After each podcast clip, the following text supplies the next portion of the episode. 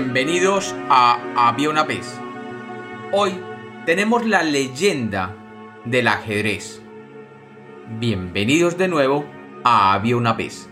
Espero que lo disfruten. Había una vez. Había una vez un rey indio llamado Sheram.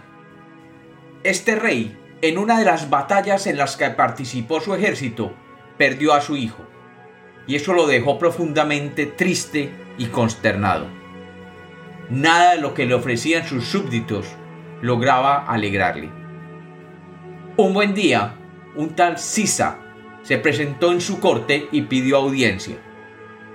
El rey la aceptó y Sisa se presentó con un juego que le aseguró conseguiría divertirle y alegrarle de nuevo.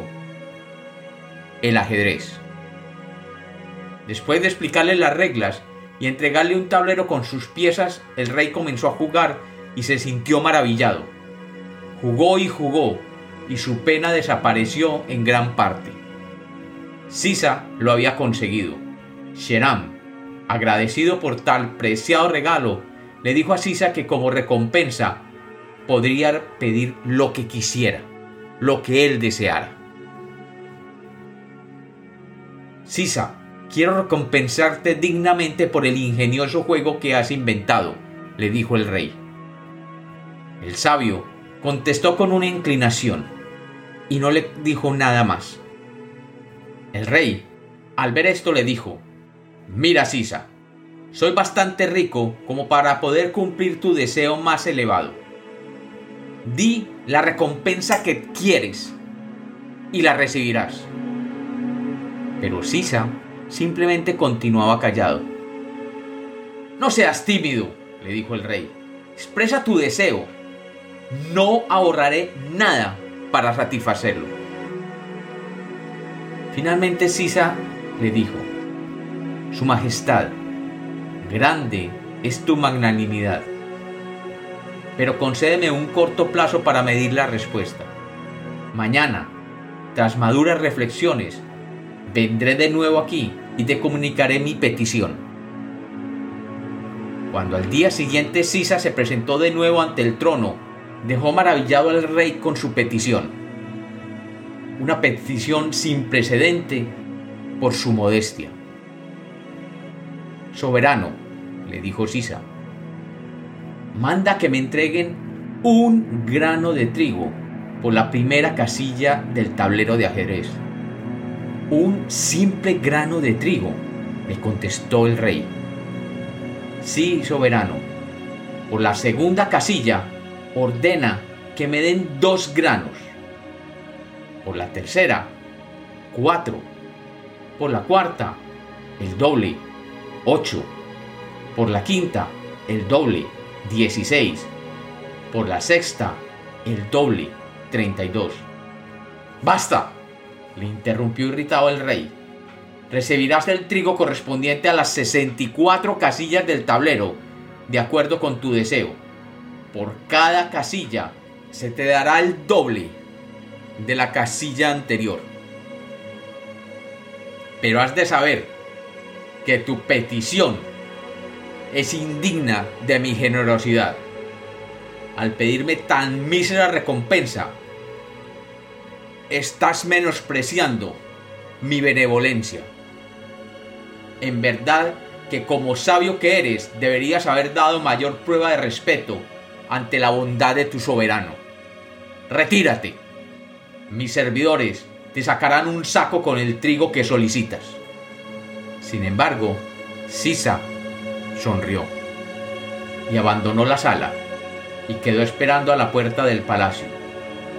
Durante la comida, el rey se acordó del inventor del ajedrez y mandó a uno de sus asesores a que se enterara si ya le habían entregado a Sisa su recompensa.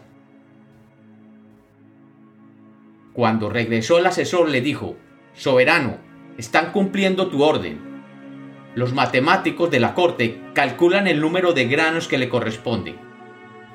El rey frunció el ceño no estaba acostumbrado a que tardaran tanto en cumplir sus órdenes. Por la noche, al retirarse a descansar, el rey preguntó de nuevo cuánto tiempo hacía que Sisa había abandonado el palacio con su saco de trigo. Soberano, le contestaron, los matemáticos están dedicados a calcular cuántos granos debe ser y esperan terminar estos cálculos el próximo día al amanecer. El rey, desesperado, comenzó a gritar, ¿Por qué se demoran tanto en este asunto?